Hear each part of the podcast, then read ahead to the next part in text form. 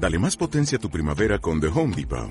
Obtén una potencia similar a la de la gasolina para podar, recortar y soplar con el sistema OnePlus de 18 voltios de Ryobi desde solo 89 dólares. Potencia para podar un tercio de un acre con una carga. Potencia para recortar el césped que dura hasta dos horas. Y fuerza de soplado de 110 millas por hora. Todo con una batería intercambiable. Llévate el sistema inalámbrico OnePlus de 18 voltios de Ryobi. Solo en The Home Depot. Haces más. Logras más.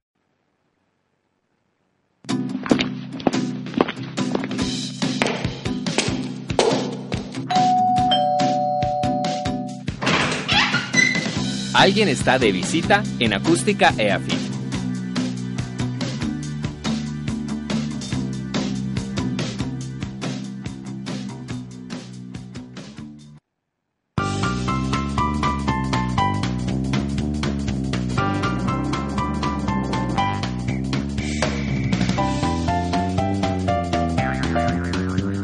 Hola, les damos la bienvenida a De Visita, como siempre, con la mejor energía contentos transmitiendo desde la cabina de acústica, que es la emisora digital de la Universidad de AFIT aquí en Medellín.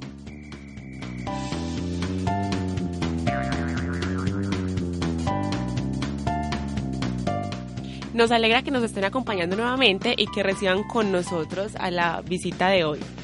Los chistes, las anécdotas, el trabajo duro de hacer reír van a ser el tema del programa de hoy. Les habla Águeda Villa y nos acompaña en el control Miguel Ángel Correa. Esto es de visita.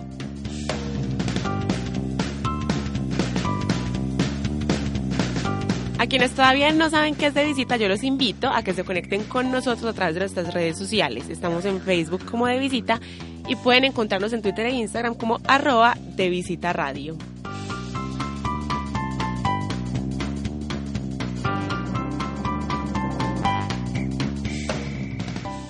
Hoy nos sentimos muy bien acompañados y la energía de la cabina yo creo que se transformó desde que entramos, porque nos está visitando uno de los integrantes de Internautismo Crónico, que es un grupo de jóvenes antioqueños que, hacen, que se han encargado de hacernos reír durante casi una década. Estoy aquí frente a Edwin Mejía, quien junto a Pablo Pavón y otro gran equipo de audiovisuales se encargan de darle vida a un sinfín de contenidos que tienen como principal el fin de hacernos reír. Son los actrices de Manuela, soy marihuanero, Jesucristo Superestrella Ecológica, que es mi favorito, y hoy están aquí con nosotros, pero en representación de Edwin, que viene a hablarnos de su trayectoria. ¿Cómo estás, Edwin Mejía? Hola, Villa, eh, muy buenos días, gracias por la invitación, a vos, a Acústica, y no, qué bueno estar acá. La cabina es muy bonita, ustedes por radio no la ven, pero se la imaginan. Tiene un cuadro de los Beatles muy bonito, y ya, ya con eso me compraron. Ya te enamoramos con tu artista favorito. Sí, señora. Bueno, yo empecé hablando de internautismo crónico, qué bueno que por fin aceptaras la invitación, casi que no se nos da, pero mucha gente tal vez que nos escucha no tiene ni idea qué es internautismo crónico. Entonces, ¿qué es internautismo crónico? Bueno, muy buena pregunta. Yo espero que algún día alguien me la conteste también. no mentiras, Internautismo es un colectivo creativo de, de acá de Antioquia. Eh, principalmente hacemos contenido de entretenimiento para redes sociales. Llevamos ya 10 años en esto. El primero de julio del 2007 empezamos y pues ahí vamos. Ahí vamos haciéndonos, haciendo reír a la gente, que es lo que nos apasiona y nos gusta. Bueno, ¿cómo empezaron? Ya me dijiste la fecha, pero ¿a quién se le ocurrió? ¿Cómo se sentaron? ¿Y quién dijo, eh, hagamos internautismo? Bueno, pues esto empezó como un programa de radio por internet. En esa época no eran tan chéveres como este, sino que era como más aficionada la cosa. Y em, empezamos haciendo el programa semanal, haciendo eh, contenidos pues, de humor. Y el programa era muy malo, para qué decir bobadas, el programa era muy malito, pero nos gustó juntarnos para hacer esos contenidos. Empezamos ahí a través de, de una página que se llamaba laestacionweb.com Luego el programa fracasó, pero ya estábamos como en la onda de listo, estamos juntos, estamos haciendo humor y decidimos juntarnos para hacer un video para un concurso de la ciudad de Medellín que se llamaba Premios Étores, que por cierto los abandonaron, qué triste. Y hicimos un video para participar en el concurso, el video no pasó a la selección, el video se llamaba Soy marihuanero y era una parodia de Soy soltero, un tema de, de música popular de Johnny Rivera. El, el, video no pasó a concurso, me imagino que por la temática, porque no era muy para todo público, por así decirlo, pero quisimos no quedarnos con el video guardado. ¿Qué hicimos? Esto es el año 2007 y veíamos que estaba empezando una página web que se llamaba YouTube. Y dijimos, pues bueno, eh, no podemos tirar el video por televisión, no podemos compartirlo en otros lados porque nos cobran o porque no nos lo dejan pasar. Subámoslo a YouTube para podérselo mostrar a nuestros amigos. Esa fue como la intención inicial. Lo subimos ahí y nos llevamos la sorpresa que ese primer video en menos de un mes obtuvo 150 mil reproducciones, un poco más. Y eso fue el año 2007 y para nosotros pues que se lo queríamos mostrar solo a los compañeros de, de estudio, a la familia, fue como, oh, ¿de dónde sale tanta gente viendo esta cosa? Ahí fue que arrancó este proceso y pues nos gustó y seguimos haciendo videos y ya llevamos 10 años en esas. 10 años. Bueno, me hablabas entonces de, de, de la, las parodias, las redes sociales, el trabajo que tienen, pero hablemos de las series animadas. Yo recuerdo mucho una que se llama La Loca Política, que yo creo que esa era la más charra, los viernes de descaches. ¿A quién se le ocurrieron las animaciones? ¿Cómo era el proceso? ¿Quién dibujaba? ¿Quién animaba? ¿Cómo era todo? Bueno, Internautismo es un colectivo, pero todos somos comunicadores audiovisuales de la Universidad de Antioquia y parte de lo que distingue a lo que hacemos es experimentar diferentes formatos. A mí personalmente me gusta dibujar, no soy muy diestro en eso, pero hago el intento y también hacer voces como de caricatura. Entonces, en ese entonces le estaba pegando mucho a las, a las imitaciones de personajes políticos, de Vicky Dávila. Eh, hola, la loca política sigue jodiéndose a esta hora por tan. Entonces, que la voz de Uribe, hijitos, por Dios, muchas gracias por esta invitación. La voz de Santos, en fin, entonces dijimos, hagamos algo con esto y empezamos a hacer la serie animada La Loca Política, que para mí también era la favorita.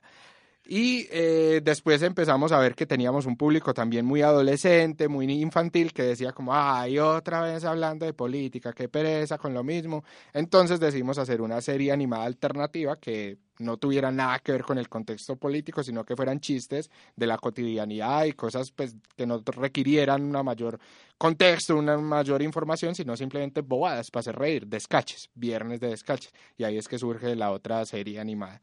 No, yo me acuerdo también de los tutoriales con el diccionario del gringo, algo ah, así. ¿Cómo se llamaba ese? Bueno, la Real Academia de la Liendra. La Academia de la Liendra, no, total. Y bueno, ustedes son, para mí la característica principal del internautismo crónico es, la diversión. También.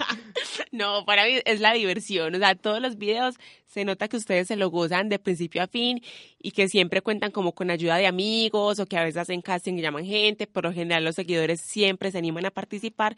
Pero recuerdo, por ejemplo, el parcero del Popular número 8, que ha sido un colaborador grandísimo de internautismo. ¿Qué han hecho con él? Bueno, con el parcero específicamente hemos hecho dos parodias musicales, una que se llama Baby, que es la parodia del tema de Justin Bieber, que es de un taxistañero que está aprendiendo inglés para conquistar gringas y es muy divertida esa parodia, es de mis favoritas. Y la otra parodia del serrucho que se llama El Pucho y que también es de temática prohibida, pao pao, niños digan no a las drogas. y con él también hicimos otra microserie web que se llamó eh, La Real Academia de la Calle, en donde con una manera muy simpática de explicarlo, el parcero cogía todos esos términos de, de la jerga del parlache y los traducía creyendo que estaban entendiendo, pero realmente pegaba una confundida peor a, a las personas. Y esa fue una serie muy divertida también. ¿Cuál es el proceso a la hora de crear una parodia? Bueno, es muy variado, digamos. En general es como que a alguno del equipo se le ocurre un chispazo creativo, como, uy, hagamos una parodia sobre este tema. Y entre todos empezamos a meter la cucharada. Digamos, dentro del equipo cada uno tiene como su especialidad. Eh, Pablo es más como el encargado de la parte técnica, de las cámaras, la edición, los efectos especiales. Es un súper gomoso de la edición. Y desde esa parte técnica también salen a veces muchas ideas como, uy, ¿qué tal este efecto para hacer un chiste con tal cosa? O ¿qué tal este truco para hacer tal cosa? O con esta cámara podríamos hacer un chiste de esta manera o de esta otra. Angie es la compañera que se encarga de la producción y digamos que yo estoy como a cargo de la parte creativa, más como en la parte de guiones, de actores, de animación. Y entre todos hacemos como ese Frankenstein y salen algunas cosas muy divertidas a veces, otras no tanto, pero la idea es seguir haciendo y pasarla muy bien en el proceso. Bueno, y para que la gente sepa un poquito más de lo que estamos hablando, vamos a escuchar una parodia que en lo personal me da mucha risa, que es la que le hicieron a los cuatro babies y con un Ah. pedacito de despacito para que la disfruten, se la gocen y se rían bastante.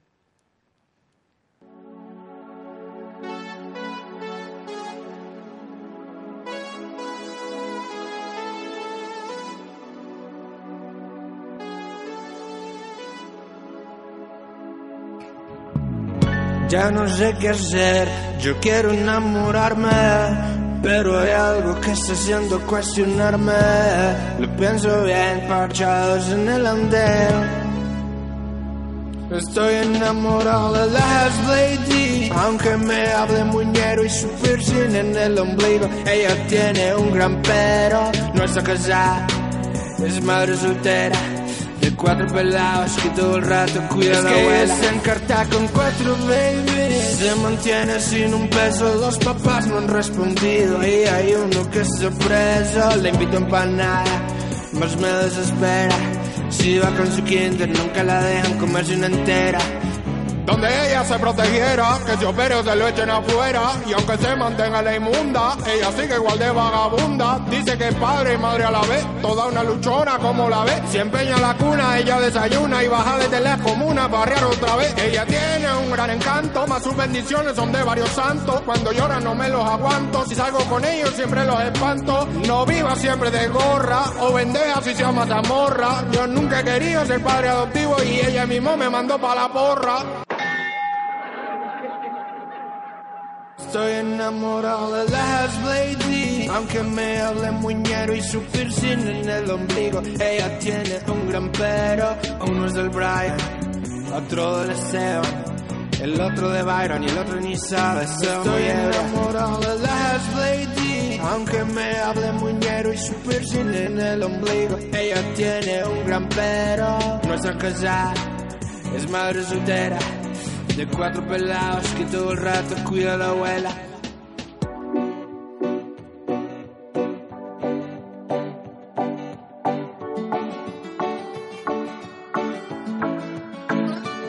Oye papacito, ven dame un besito. Pues va y me encarto con un muchachito. Cuando tú me besas se me pone tiesa. Más tus bendiciones me hacen de pereza. No seas tan malito, que yo me desquito. Te crees muy machote y lo tienes chiquito. Salgas con esa, princesa. Tómate esta birra y vamos pa' la pieza. Pobrecito, quien sea capaz rastro de esos diablitos. Aunque ya sea madre, padre y abuelito. Por eso me pongo dos preservativos.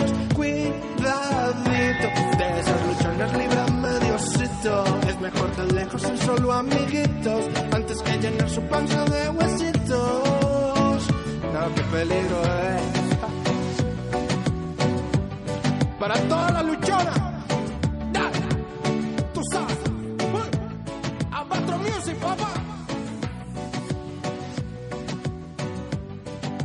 Esto que acabamos de escuchar, que todavía está en el fondo, es la parodia de internautismo crónico a la canción Cuatro Babies de Maluma y al famosísimo y que me tiene cansada despacito de Luis Fonsi y Daddy Yankee, que cuando pensé que me iba a librar de él, me le sacaron versión con Justin Bieber. Por Dios, estoy cansada de esa canción.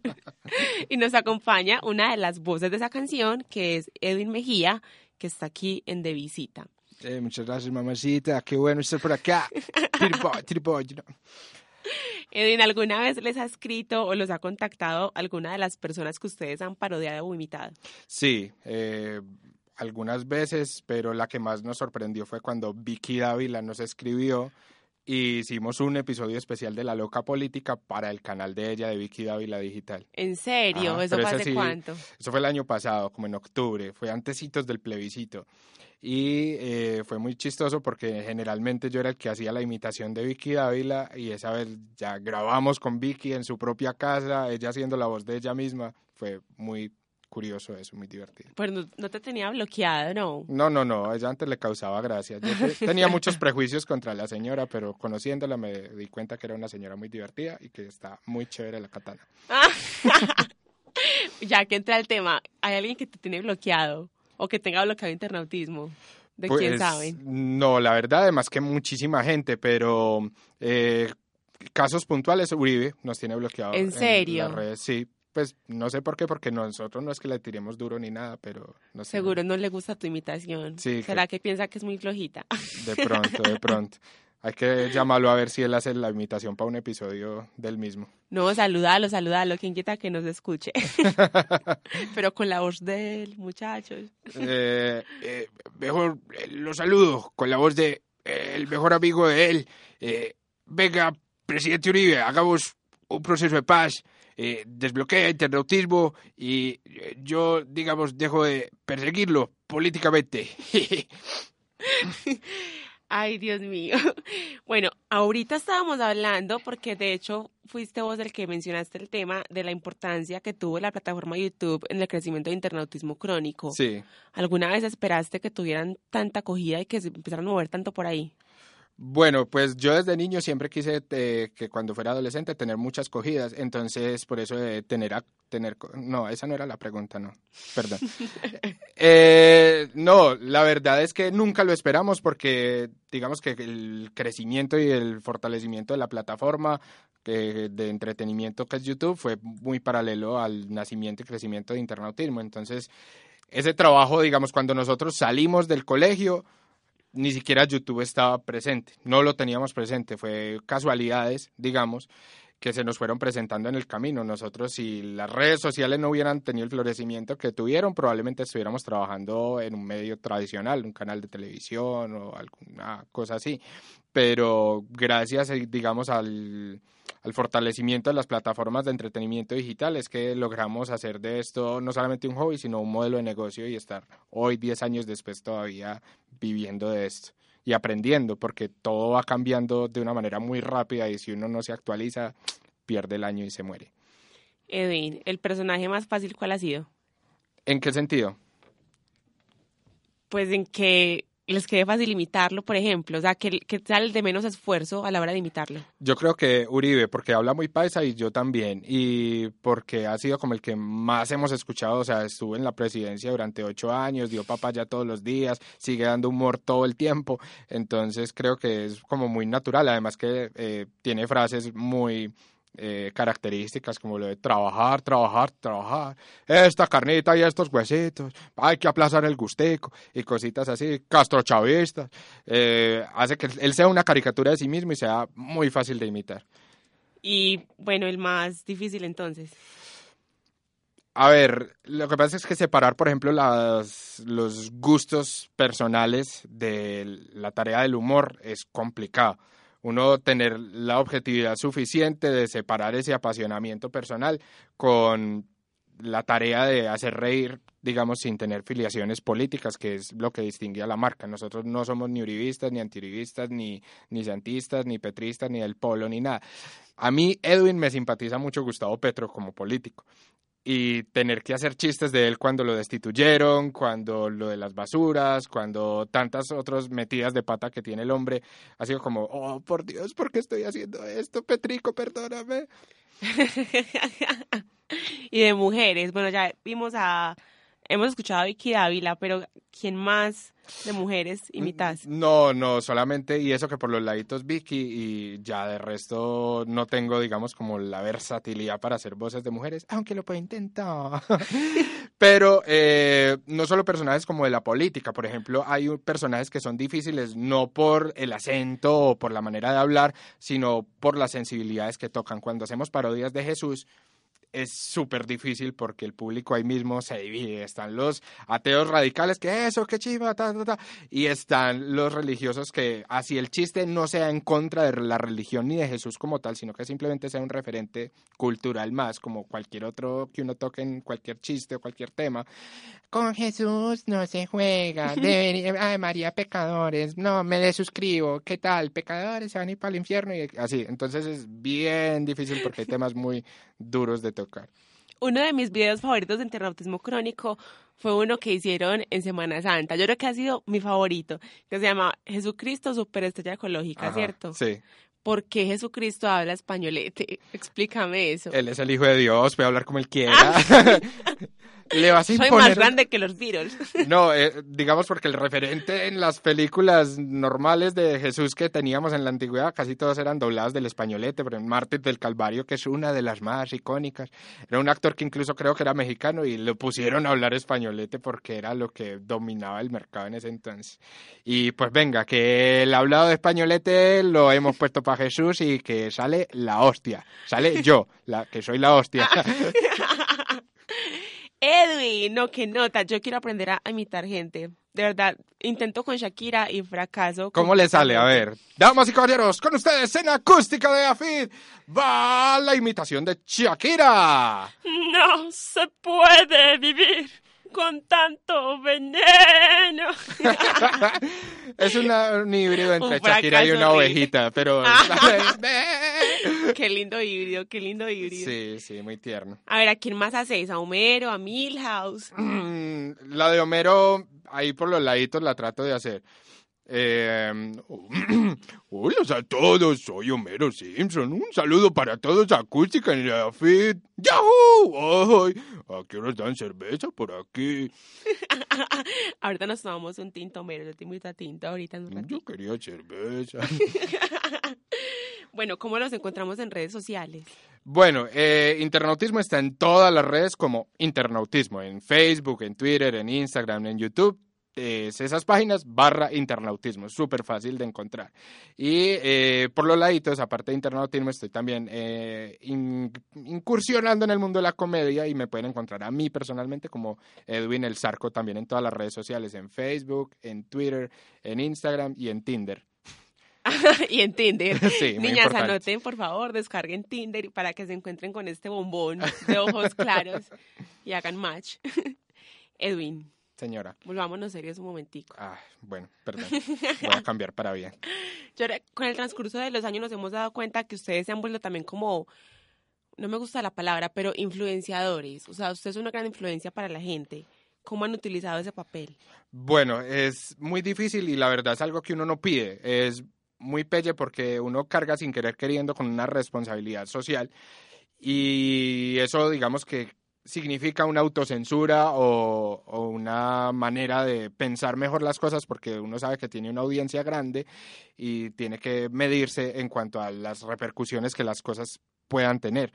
Entonces, en ese sentido, toca ser políticamente correcto muchas veces, aunque uno quisiera hacer chistes crueles o pasarse un poquito de la raya, toca ser mesurado, sobre todo también porque nos siguen muchos niños y, y toca, toca ser un poquito mesurados, aunque uno no quiera.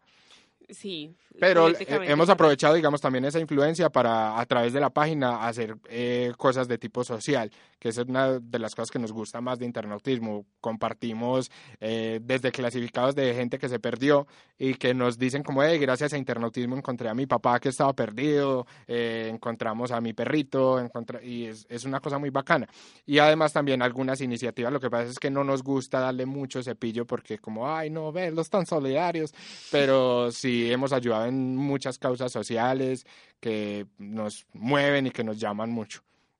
Si yo soy una persona del común, bueno, yo soy una persona del común. Si yo quiero salir en un video de ustedes, ustedes tienen así libertad de recibir al que sea o cómo hacen el filtro. Claro, no, nos gusta mucho eh, y continuamente a través de la página de Facebook estamos haciendo como convocatorias para los diferentes videos, porque digamos que una de las cosas principales no solo para ahorrar dinero en actores profesionales, sino también que nos gusta que los mismos seguidores se sientan parte de los videos que hacemos.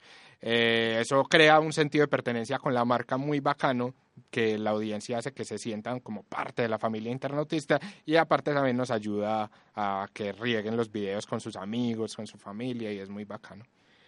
Edwin, gracias por habernos acompañado. No, muchas gracias a ti, ya yo creo que eh, estuvo muy divertido el ratico, me voy por el refrigerio pues que me prometieron y puedo hacer una cuñita chiquitica, chiquitica. Hágale, haga la cuña. Pero si es, si es de fechas paila, porque lo repetimos constantemente, entonces... Ah, bueno, no. es que estamos nominados en los Kid Choice Awards de Nickelodeon. Entonces, para que se metan a la página de los Kid Choice Awards y voten por internautismo, que estamos en la categoría eh, youtuber favorito, para que nos apoyen. Estamos compitiendo contra esos youtubers adolescentes caribonitos que tienen millones de adolescentes seguidoras, pero eh, nosotros pues ahí eh, chiquitos, feitos y ancianos queremos también que nos apoyen, entonces regálenos el botico.